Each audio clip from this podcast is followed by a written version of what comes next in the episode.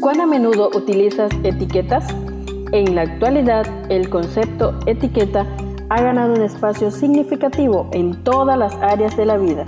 Las utilizamos para identificar, clasificar o valorar. En este día compartimos Etiquetas para reflexionar de la autora Carolina Ramos. 365 reflexiones agrupadas bajo 7 etiquetas. Querido joven, descubramos la etiqueta para hoy. Feliz sábado, querido joven.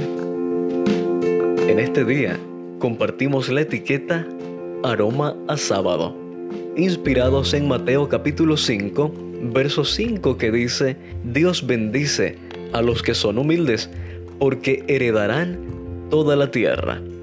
Compartimos contigo la meditación titulada Los que son humildes.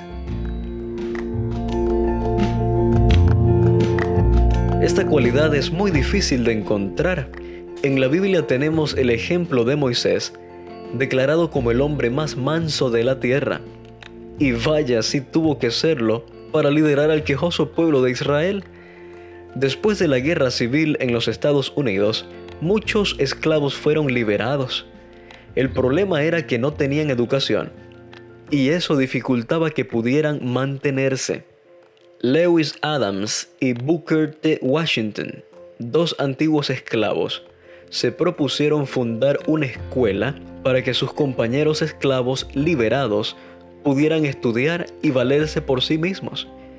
Washington, que había accedido a una educación formal, fue designado como director del Instituto Tuskegee en Alabama. Este puesto habitualmente era ocupado por gente de raza blanca, pero un nuevo horizonte se estaba abriendo en la historia norteamericana. En una antigua plantación que compró, estableció el campus que permanece hasta hoy. Un día, poco después de comenzar a trabajar como director, una mujer blanca y rica lo detuvo para ofrecerle unos dólares a cambio de que cortara leña. Ella no sabía de quién se trataba. Él sin decir nada aceptó. Se arremangó la camisa y comenzó con la humilde labor encomendada. Cargó la leña en la casa, la puso al lado de la chimenea y se despidió. Pero una niña lo había reconocido y le reveló su identidad a la mujer.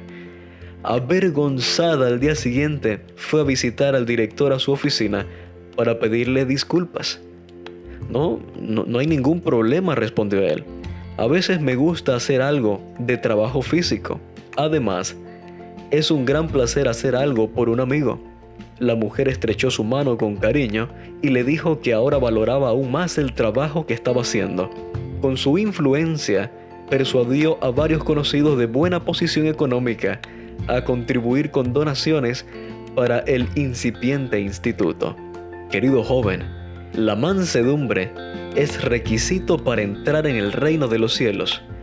En el carácter de Jesús se reveló y Él espera lo mismo de nosotros. Se humilló hasta lo sumo y se puso como ejemplo ante nosotros.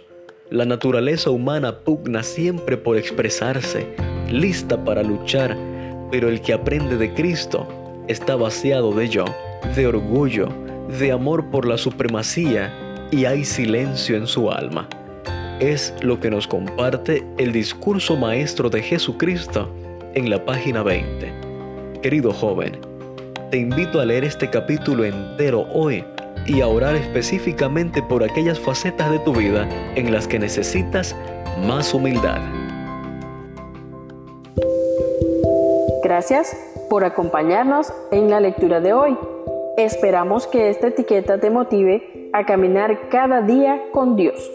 Te esperamos en nuestro próximo programa.